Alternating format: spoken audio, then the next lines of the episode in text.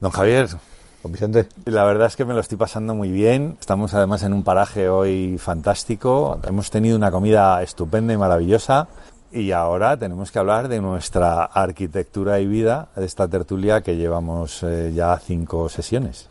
Adelante. Me has contado en varias eh, ocasiones y sesiones anteriores que tú dibujas a mano alzada cada uno de tus proyectos. Eso es. Pero además, desde joven siempre has tenido una inquietud por la pintura y te ha servido de inspiración. ¿Qué aporta la experimentación de la pintura en el campo de la arquitectura? Se puede ti? responder de distintas facetas o ángulos. Cierto que yo vengo de familia de pintores. Mi tatarabuelo pues era un pintor muy famoso de Palacio, Enrique Gómez Martín. No debía ganar mucho dinero porque para sobrevivir mes a mes pintaba acuarelas, aunque se ponía un seudónimo que era Paredes, para que no le reconocieran demasiado. Él pintaba cuadros de caballería. Mi abuelo también pintaba y mi padre también. Ellos pintaban eh, acuarelas pues entre costumbristas, escenas de calle, dibujos de, calles típicas de Madrid. Y yo empecé así, copiando las acuarelas de mi padre y, y ganando un, un dinerito, aunque luego me enteré eso que no ganaba nada y que era mi padre el que lo compraba, ¿no? Pero bueno, esas cosas que hacen los padres. Bueno, ganaste, lo que pasa es que tenías un fan. Claro, era el fan que compraba, yo pensaba que vendía las acuarelas, pero no, las compraba él, ¿no? pero eso, eso estaba muy bien, sí que yo lo supiera. Siempre está relacionado con el dibujo a mano y creo que hay arquitectos que incluso escriben libros y les- los titulan La mano que piensa. ¿eh? Cuando dibujas a mano estás pensando y a su vez mientras estás pensando estás dibujando. Yo creo que hay algo en la creatividad que es el dibujo a mano que es importante, que seguro que quien haya nacido en el mundo tecnológico de hoy en día dirá que no es necesario que con un ordenador se puede hacer igual, pero yo creo que no. Yo creo que el dibujo a mano tiene algo, algo de control y algo de descontrol. Y en el campo de la pintura, pues yo suelo empezar con una idea, una idea que la puedo tener escondida, dormida hace años o no, y empiezo a pintar con una idea vaga, ¿no? y dejo que cada día esa idea me vaya contando cosas. La rehago, la, la vuelvo a hacer, la destruyo un poco, y es como si fuera un diálogo durante uno o dos meses que me dura cada, cada cuadro, en el cual voy descubriendo, descubriendo el cuadro cada día y voy intentando dar respuesta a aquello que está mal resuelto en el cuadro. ¿no?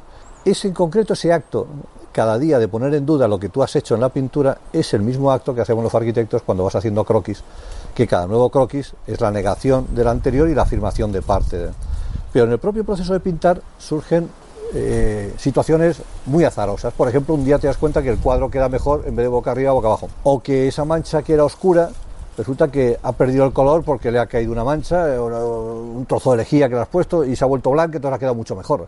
No, no tienes un control 100% de lo que estás pintando, siempre sucede algo extraordinario. O ese óleo que estás utilizando, resulta que ese día estaba estropeado y entonces eh, se descompone encima del cuadro. Entonces, cuando tú estás pintando, suceden hechos fortuitos. Y yo esos hechos le doy mucha importancia. Y para mí, cuando estás haciendo un, proyecto en arquitectura, también suceden hechos fortuitos si es que dejas que sucedan. ¿no? Entonces, para mí, todos esos procesos de creatividad de la arquitectura, donde dejas cabida que pase lo inesperado, para mí es, como la base de la creatividad y le doy mucha importancia. Entonces, con la pintura ensayo. Lo que luego hago con la arquitectura como proceso creativo. Eh, me has contado alguna ocasión que, que hay pinturas que de repente es una mancha, la dejas ahí, la guardas Sí. y al cabo de meses, un año, años, de repente abres, la encuentras y, y continúas con, Claro. con ella y dices, ahora me siento preparado para continuar con Claro, yo ella", por ¿no? ejemplo cuando pinto hay diversas escalas. A mí me gusta pintar en grande siempre que puedo.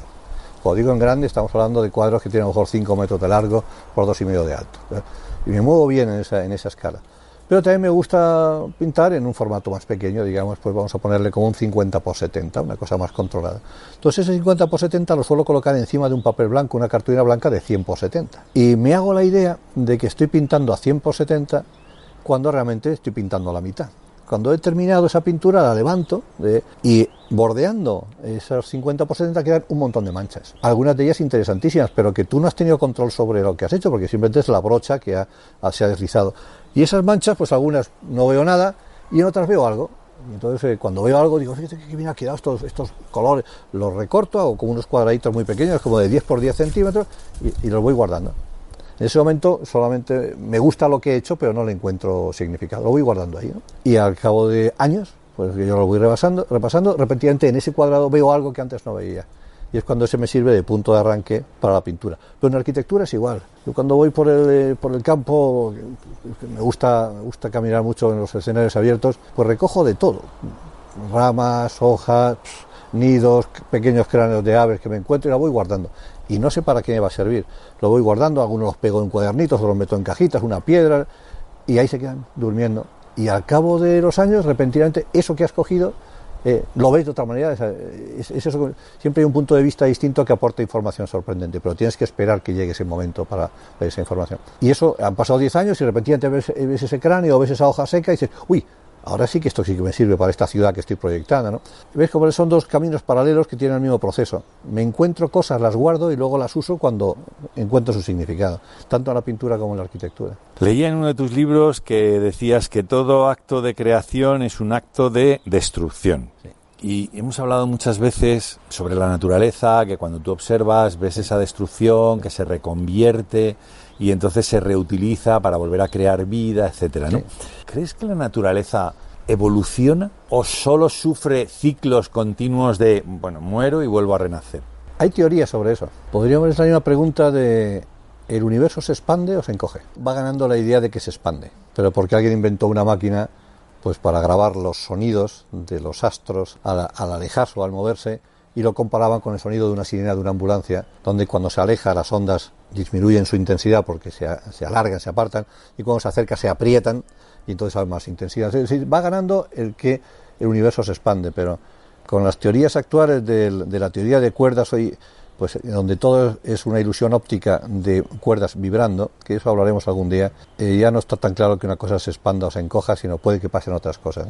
Para mí, yo no sé si el universo está descomponiéndose o no, pero yo creo al menos según dicen los científicos, que todo ser vivo tiende a entropizarse. Es decir, la entropía es la transformación de la materia en calor. Y eso, por ejemplo, para entenderlo, coges un tronco de árbol, le metes a la chimenea, te calientas, y el tronco ha desaparecido, no ha desaparecido todo porque se ha convertido en otro tipo de energía, y parece que el universo en sí mismo tiende a ese eh, estado de entropía absoluta. Por eso dicen los científicos que cuando todo el universo se haya entropizado, todo el universo será calor y está, habrá desaparecido. Parece que sí, que, diríamos que todas las formas naturales tienden a evolucionar, los árboles son cada vez más grandes, los arbustos más frondosos, pero a su vez posiblemente los hechos colaterales de ese crecimiento estén haciendo que se entropicen o se transformen en calor otras partes que no vemos. Lo que vemos es el árbol y ¿qué es lo que no vemos? Puede ser que las raíces estén chupando energía del suelo y, el suelo esté degradándose, pero no lo vemos porque el que vemos es el árbol. Entonces digamos que en alguna parte la entropía del universo va mejorando y en otra va empeorando. Y la pregunta es, ¿quién va ganando? Dicen los que de esto saben los científicos que va ganando la parte de que el universo tiende a una entropización de mil por mil. Eso no lo vamos a ver ni tú ni yo, ni seguramente las próximas generaciones. Yo creo que el ser humano es, estamos de paso en este planeta, desapareceremos como han desaparecido ya muchos otros eh, animales eh, mucho más poderosos y de mucha más longevidad que nosotros. Pero eso no bueno, pero tú dejarás huella. Bueno, esto no lo sé. sí, a través de tus edificios y de tus pinturas. eso, eso quizás para alguien que lo quiera que lo quiera recoger. Pero de momento, de momento, no creo que, que al ser humano nos, tenga que preocupar si, si eh, nos degradamos o si evolucionamos. Lo que sí que, eh, porque la escala del ser humano no tiene que ver con la escala del mundo. Para nosotros una vida es un suspiro en, escala cósmica. ¿Cómo consigues, dentro de todas tus investigaciones, que tus edificios sean vivos? Esto puede sonar un poco cursi. Cuando yo me pongo a proyectar, tengo el foco de decir, ¿puedo conseguir que, entre comillas, el ritmo del edificio empatice con, entre comillas, el ritmo del usuario? Dicho así, sería casi imposible que uno pusiera, se pusiera a proyectar, ¿no? Eh, porque uno cuando proyecta tira líneas y las líneas muchas veces son abstractas. Pero para intentar empatizar, encuentro una manera de proyectar que es la estructura de los edificios. Hemos hablado algunas veces de ello. Todo edificio tiene una estructura y una forma, como todas las formas naturales. Lo que pasa es que en las formas naturales, la forma y la estructura son estar unidas. Hay formas estructuradas. La arquitectura no es así. Hacemos la estructura y luego lo forramos. Yo creo que el ritmo que tú le puedes dar a la estructura, estático, dinámico, cantarín, tranquilo, ese ritmo sí que puedes abstraerlo y asociarlo con un hipotético ritmo que tú crees que van a tener los usuarios. Una vivienda tiene un ritmo determinado, una iglesia tiene otro, un hospital tiene otro, un centro de salud, un estadio de fútbol, un, ritmo que tú intuyes ¿no? de, una, de las personas que lo habitan, de las colonias de personas que lo habitan. Entonces, pensando en estructura, sí que puedes hacer, yo creo, ese concepto estructural que le da el ritmo a un edificio porque todo lo que se repite está ritmado. Por ejemplo, si yo hiciera un edificio, un, paraguas, por ejemplo, una sola columna en el centro, pues eso no tendría ningún ritmo. A lo mejor era un edificio muy bonito, pero no tiene ritmo porque no sucede nada en el tiempo. Pero si cuando entras en una iglesia gótica o una catedral románica, todas las columnas te van siguiendo a tu paso. Luego con la estructura puedes crear un ritmo, una serie, una suerte de ritmo musical vamos a decir así, entendiendo que los seres vivos estamos ritmados, pues sí que puedes encontrar ese punto de unión y por eso intentar hacer edificios vivos porque crees que el edificio está vivo porque está estructurado y ritmado, tan vivo como está el ser vivo que lo habita. Vamos a meternos en alguna de tus investigaciones sobre la naturaleza y hoy me gustaría tocar la caja dentro de la caja o el contenedor de contenedores, ¿no? ¿Qué, qué significa y qué ventajas tiene? Es uno de los mecanismos que utiliza la naturaleza es uno de los más frecuentes y es uno de los más útiles. Voy a ponerte un ejemplo. Si tú compras una, un paquete de huevos en una cáscara de cartón, pues digamos que la, caja de cartón es el primer contenedor, los huevos es el segundo contenedor, la yema es el siguiente, o la clara el siguiente contenedor, la yema es el siguiente contenedor. Eso lo ves en muchos sitios, naturales o artificiales. Pero en la arquitectura no entiendes que la, fachada de un rascacielos sea el primer contenedor, los espacios dentro del segundo. No lo entiendes así, ¿no? No lo entiendes porque hay una cierta creencia de que la arquitectura define límites entre el exterior y el interior.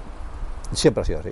Cierro las puertas, cierro la ventana, estoy en mi casita y mi fachada me cierra y me aísla del exterior. Pero hay otra manera de hacer las cosas. En naturaleza eso no existe. En la naturaleza no existen formas que se aíslan mil por mil del exterior, en absoluto. Ni siquiera un huevo. El huevo es perfectamente permeable desde fuera hacia adentro, no lo es desde dentro hacia afuera. Entonces, si tú cambias ese concepto y dices, voy a hacer edificios donde estén formados por una caja dentro de otra, como una muñeca matriusca dentro de otra, dentro de otra, pero que a su vez sean transpirables, es decir, que, no sea una cosa de madera, de cartón, que totalmente impermeable, sino que el aire atraviese y transpire para allá. Voy a ponerte un ejemplo muy claro. Hay edificios que hizo Le Corbusier en la India. En la India hace un calor de muerte, 45 o 50 grados es normal. Entonces, en algunas ciudades como Ahmedabad, él diseñaba edificios donde la primera cáscara era una estructura de hormigón y el aire atravesaba de una para otra. Tú dentro de esa estructura de hormigón no recibías el sol, recibías la luz, porque la luz se quedaba afuera. Pero sí recibías una brisa, porque el aire siempre suele pasar de una zona caliente a una zona fría, entonces esa, brisa que entraba dentro del edificio te hacía sentir más, más agradable, aunque hiciera calor, pero dentro de esa primera cáscara había una segunda cáscara, que eran las habitaciones que él colocaba ya cerradas con aire acondicionado y entre la primera y la segunda a veces metía otras cáscaras. La Alhambra, y la Alhambra pasa exactamente igual. La Alhambra de Granada, pero la Alhambra no abres puertas para entrar en los palacios. Y el, palacio, el patio de los leones, no abres puertas para entrar. Veis una, una cáscara exterior que la atraviesas y una cáscara interior que la atraviesas y al final llegas al lugar del trono. Y, todo esto lo he pasado sin abrir ninguna puerta. ¿no? Y además tu retina se ha ido ajustando a la luz muy despacito, de manera que no quedas, no quedas eh, cegado. La arquitectura árabe sí utilizaba ese concepto de caja dentro de caja, pues con temas lumínicos, con temas de, climáticos. La naturaleza lo utiliza con otros fines, pero vienen a ser los mismos. ¿Para qué sirve la naturaleza, la caja dentro de caja? Pues por ejemplo, para un árbol para proteger una semilla. El árbol en un momento determinado tira la semilla, pero si la tira muy alto se rompe y además no germina.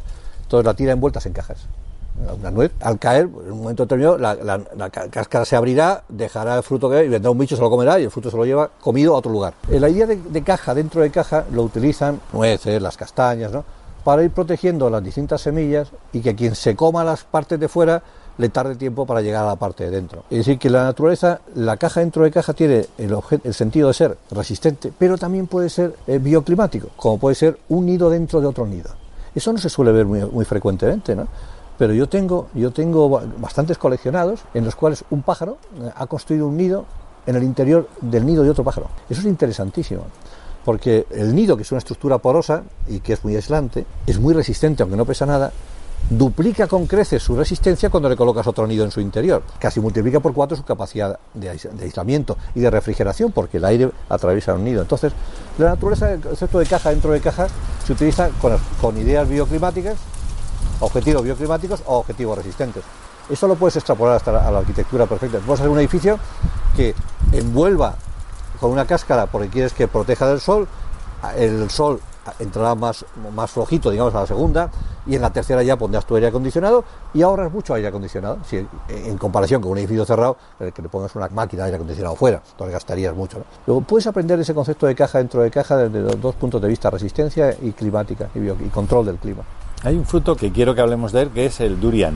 ¿Qué es el durian? El durian es la fruta nacional de Malasia, que los malayos se lo comen, que da gusto verlo. Y con o sea que todo- está buena. No. No, de, con todo mi cariño hacia los malayos, por si alguien nos escucha, para mí sea, a ti no te gusta. está repugnante. No, no, no es que no me guste. Es ¿A qué lo- sabe? ¿A lo qué sabe? Mejor no lo digo. Lo más malo que he podido comer en mi vida. Pero a ellos les encanta. Están aficionadísimos a... Y un, día me llevaron a un sitio, creo que era... Creo que era en Kuala Lumpur. Me llevaron y dijeron, "Mira, vamos a probar el fruto nacional. La peor experiencia que he tenido en mi vida, ya no comerla, ya solo olerla. Pero a ellos les encanta. Entonces el durian es como, como una caja, una cáscara así de gorda. Basta una piña y tiene piquitos, pinchitos. Entonces tiene una cáscara muy, muy resistente, muy frágil, muy ligera, pero muy resistente.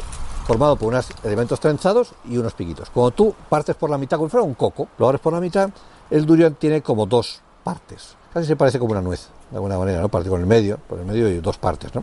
Esas partes son las que se comen. A mí lo que me interesaba del durian es la, la geometría de la cáscara externa. Lo de dentro es muy blando, muy blando, muy blando, es muy, muy suave, y lo de fuera muy duro, muy duro, muy duro. Pero muy ligero el conjunto, a pesar de ser como un melón, una cosa muy gorda. ¿no? Y eh, eso me sirvió para diseñar las torres que llevaban ese nombre Torres Durian en Kuala Lumpur, donde pusimos la menor cantidad de pilares en el interior porque toda la resistencia se la llevaba a la geometría de la, de la cáscara exterior. ¿no? Me estás hablando de las tres torres, ¿no? Sí.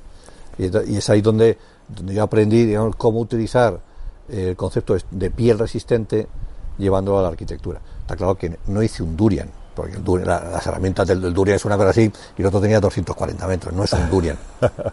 Pero conceptualmente sí, sí. Se puede hacer un edificio que sea resistente porque la piel exterior es tan resistente que no necesite casi nada de estructura en el interior. Entonces el durian, hay muchas formas. la Y aparte eran tres edificios, o sea, te- tenías como tres torres unidas en... Es que en- era, esos edificios eran realmente curiosos. Eran curiosos porque es uno, pero son tres. Pero es que la parcela era muy larga, muy larga, muy estrecha.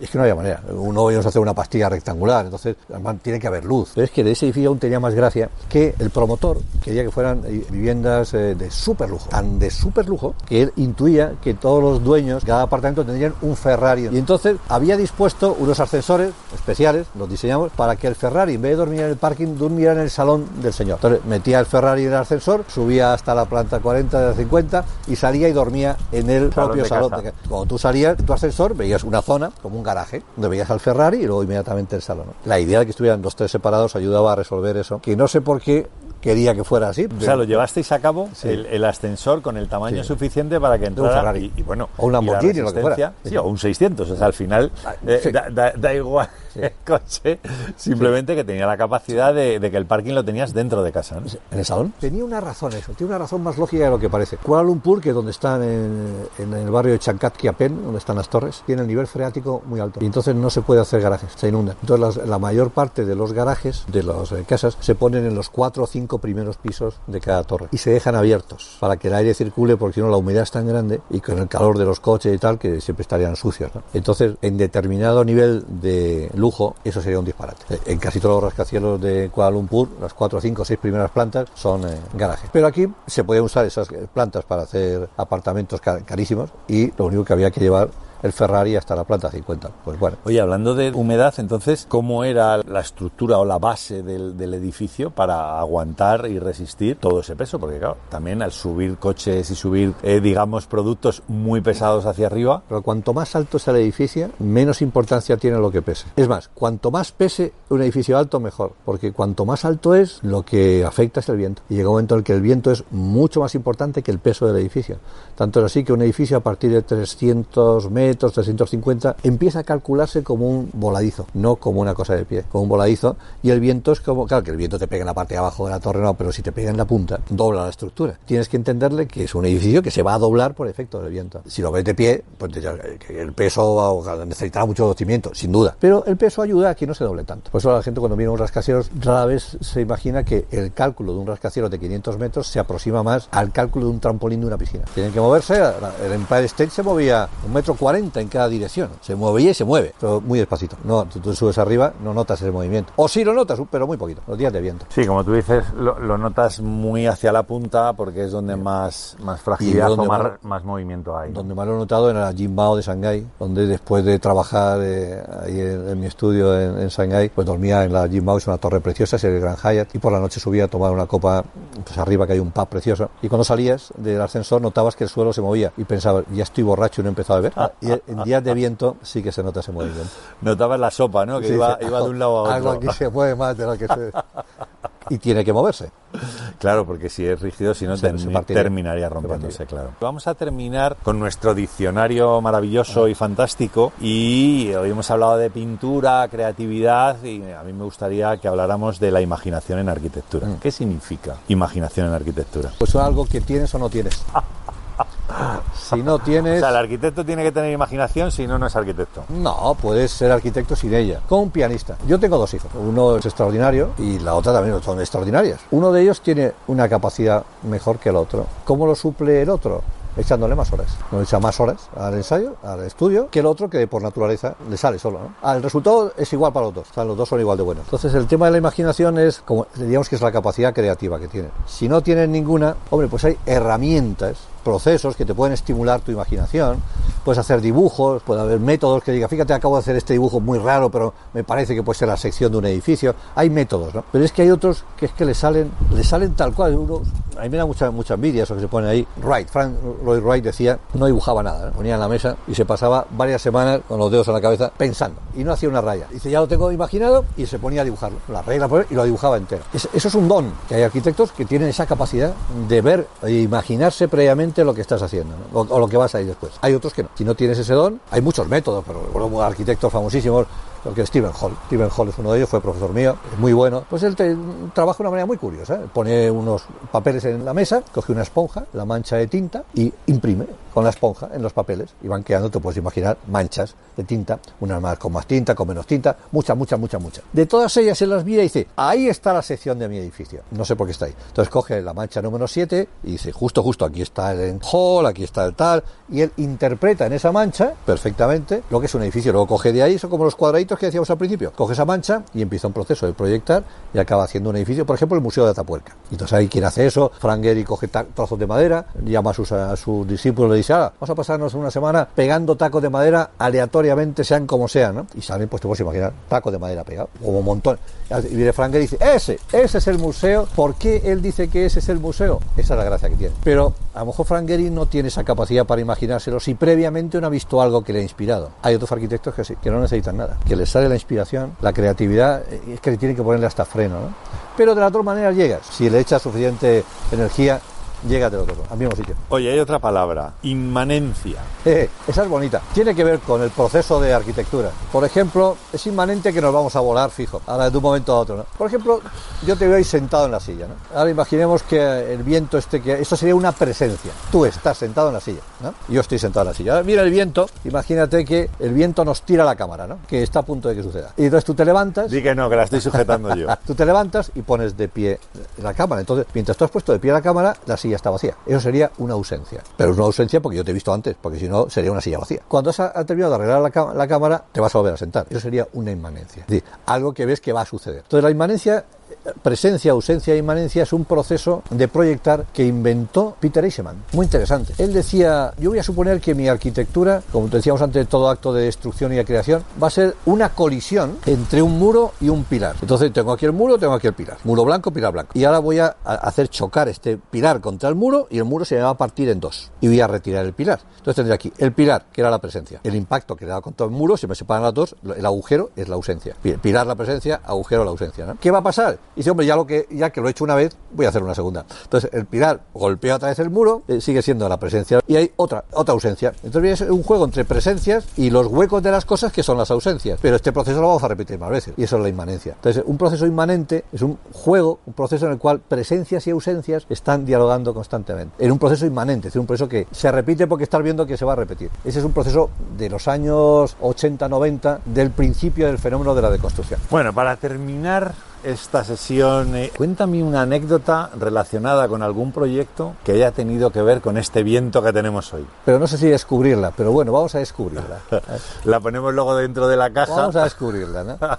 Cuando yo diseñé las torres Westin de Calcuta, que están inspiradas, como hemos hablado otras veces, en las vértebras triangulares de una merluza, las vértebras, yo intuía que se podía hacer una estructura triangular y los tres trocitos de, de merluza podían ser como los tres edificios, y entre el trocito de merluza y la vértebra podía circular aire. Y así lo diseñé. De manera que el aire entraba por debajo del atrio de la, de la torre, ascendía porque salía por los agujeros que iban dejando cada uno de los pisos de, de esos trocitos de merluza. Lo que nunca vi era el potencial de las tormentas de viento de Calcuta. Un día la vi y la vi porque el dueño estaba preocupado por la zona de la piscina. Entonces cuando yo coloqué esas torres en la, en la parcela, durante un tiempo la relación con el cliente se rompió. Entonces yo desaparecí del inicio de la obra. Luego me volví a llamar. Y a ellos se les ocurrió simple y llanamente, en vez de colocar las dos torres, que eran dos triángulos, como rotadas para que no hubiera una cara encima de otra, se les ocurrió colocar una cara enfrente de la otra, aunque eran triángulos curvos. Con la tormenta de aire y el efecto de una cara encima de la otra, entre los dos edificios que había una piscina, no había quien saliera a la piscina, porque el aire te levantaba del suelo.